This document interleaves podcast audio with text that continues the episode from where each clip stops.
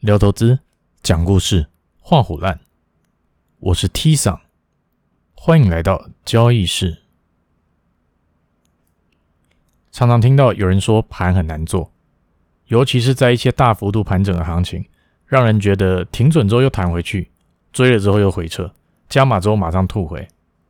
搞得一直赔钱，做到怀疑人生，然后就开始说最近盘怎样怎样，近期的行情真的很难做之类的。不过，大家有没有想过，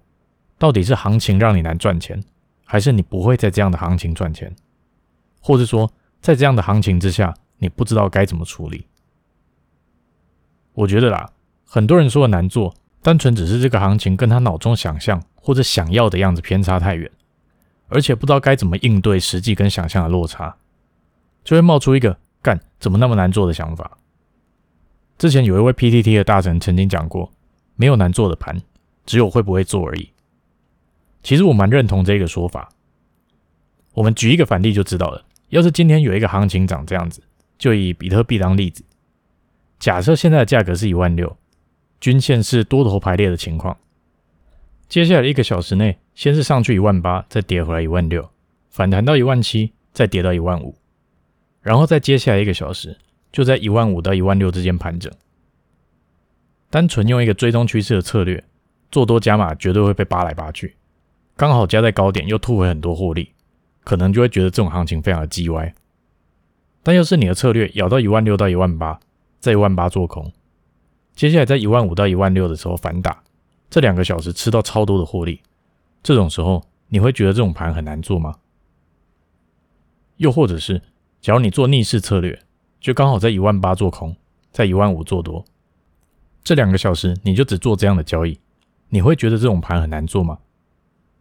这样的反例很快就可以理解。其实行情长怎样，肯定会影响自己策略执行的结果。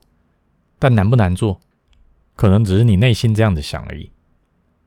越厉害的交易员，很可能他知道怎么应对的走势比其他人多。那这样肯定在多数的时间，他都不会有看不懂行情或是不知道怎么办的情况发生。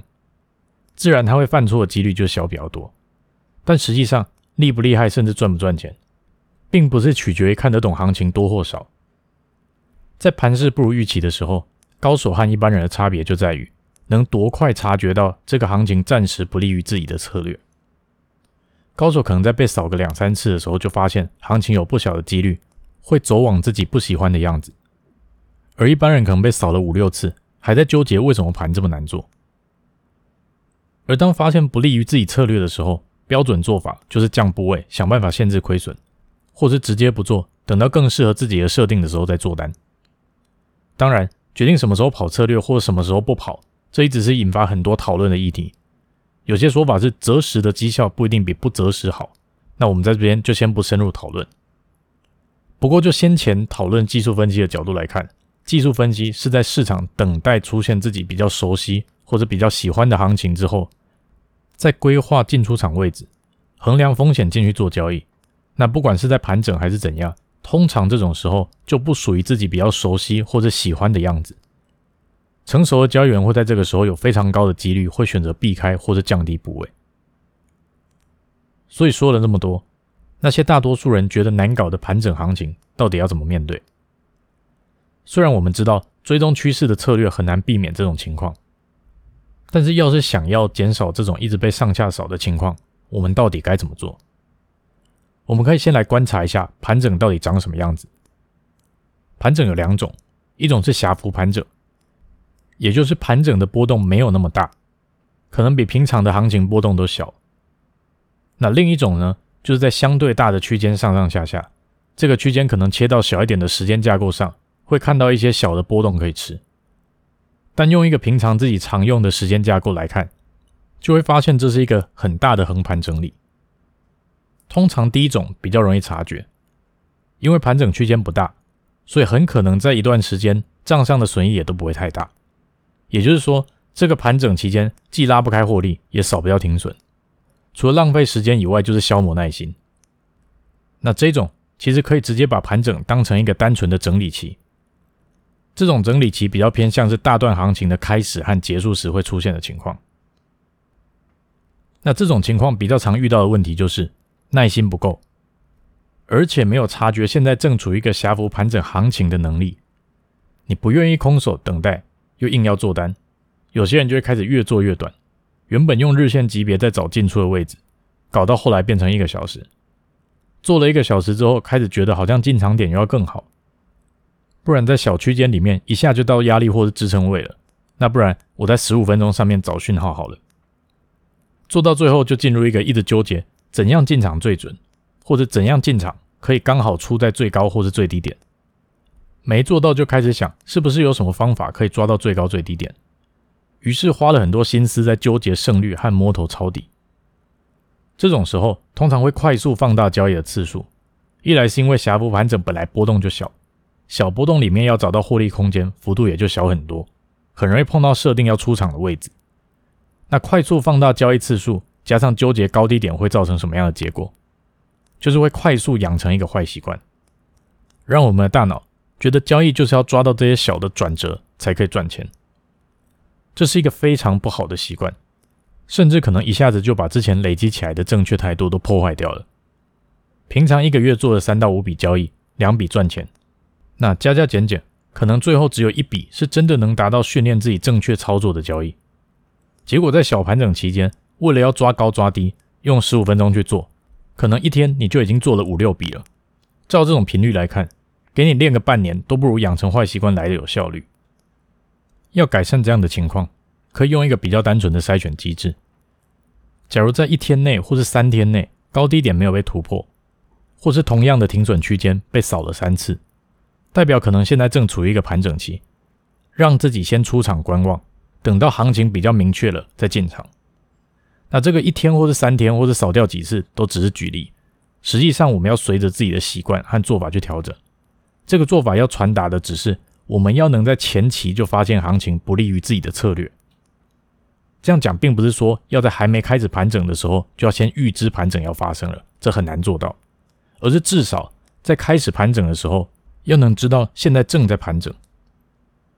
那另一种呢，是大的横盘区间。也就是大多数人觉得很鸡歪、很难做的盘，面对这样情况的关键在于观察波动率。这边先来复习一下，在交易当中，停损的设置是为了什么目的？停损是一个讯号，出现这样讯号就表示你当初进场的理由已经从市场上消失了。既然原本觉得会涨或者会跌的理由已经不见了，那留着多单或者空单就没有意义了。因此，市场透露出一个讯息，告诉你该出场了。好，那既然停损是一个通知你理由消失的讯号，我们再往回推一步，什么叫做理由消失？可能原本你觉得某一个支撑很稳固，结果被跌破了，就把它当成是一个多方的防守区域被打破，所以进场的依据也没了。或者说，你觉得反弹幅度不应该超过某一个高点，结果它超过了，代表你原本以为市场应该要走的走势，跟你想的不一样。所以理由也不见了。这些判断的基准建立在一个很大的重点之上：这些反向的波动应该超过行情的杂讯。假如说你在一个四个小时的周期下面做交易，四个小时平均波动是二十点，然后你把这个理由消失的幅度设在二十点以内，这样即便真的碰到你设的停损点，出现了一个反向的十九点的波动，也可能这单纯只是一个杂讯的波动而已。把这样杂讯内的波动当成你的停损幅度，其实没有太大意义，因为价格抖个两下，你的进场理由就消失了，甚至真正反向的波动都还没有出现。那回到刚刚讲的大横盘区间，最开始出现的时候，可能不容易马上察觉，但是当你被扫个一两次，你应该去检查一下你的停损有没有符合现在这段时间的波动率。假如你停损设在一个一般波动之内，那接下来继续盘整的期间，被扒到你妈都不认识你的几率就非常非常的高。通常在这样的情况底下，我会这样做：假如我被扒了两次，我发现最近的波动率变大了，例如说从二十点变成三十五点好了，我会去评估值不值得继续在这个区间当中去执行原本的策略。值得的话，我是不是要把停损再放大一点，或者改用挂单的方式，让自己的成本好一点，进而把停损控制的更小一点？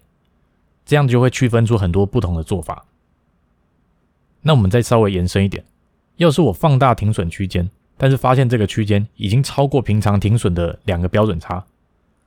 就用刚刚的例子，假如我平常的停损都设在二十点到三十点，标准差是六点，结果为了要闪这个盘整区间放大的波动率，从三十点的停损改成五十点停损，那这样就很有可能表示我更需要做的去调整进场的位置，因为单纯从波动率来调整停损的幅度已经超过我想要接受的范围了。例如说，一个标的在三千到三千四百点盘整，我可能就会改变我的做法。试着从接近三千点的地方配合一些抵抗的 K 线形态再进场，或是等到突破三千四百点之后拉回确认的时候再进场。这样的调整同时可以反映波动率的扩大，也可以把停损控制更好一点。好，不过刚刚讲的这一些都是一些非必要不得已要做交易的情况的选择。最简单的做法就是看不懂就不要做，乖乖等就对了。有时候我们的心里会陷入一种很奇怪的状态。明明平常交易的时候赔钱比赚钱还多，但是看到行情的时候，却又觉得很怕这一次刚好赚钱，然后刚好我没做到。大家没有发现这是一个轮回吗？不该做的交易，因为担心错过赚钱而硬做，结果赔钱，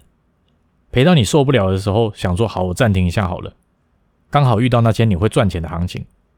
那就强化了怕错过赚钱行情的这个想法。下一次又遇到自己看不太懂、自己觉得难做的行情的时候，理智告诉你应该要暂停交易了，但是你的感性就告诉你，干，我这次没做到，我又要错过赚钱行情了，然后又进去赔钱。其实现实是这样的，会担心这一次赚钱刚好没有做到的，通常只会一直觉得可惜，或者早知道我就怎样怎样，因为还没办法去接受交易是累积的过程，没办法去内化这整件事不是三五天就要看到结果，这一次没赚到钱，下次再来就好了。那讲了这么多，重点就是要多去观察自己的交易正在透露怎么样的讯息给你，是不是也正在告诉你现在的行情和盘势跟自己策略的关系是什么？那交易结果又在告诉你什么事？市场的不确定性很多，交易就是要在这些不确定当中找到自己的优势，善用优势趋吉避凶，就这么简单而已。假如市场都是已知的，那大家就可以洗洗睡了。不会有太多空间给你赚钱的啦。今天就先分享到这吧。这里是交易室，我是 T 桑，拜拜。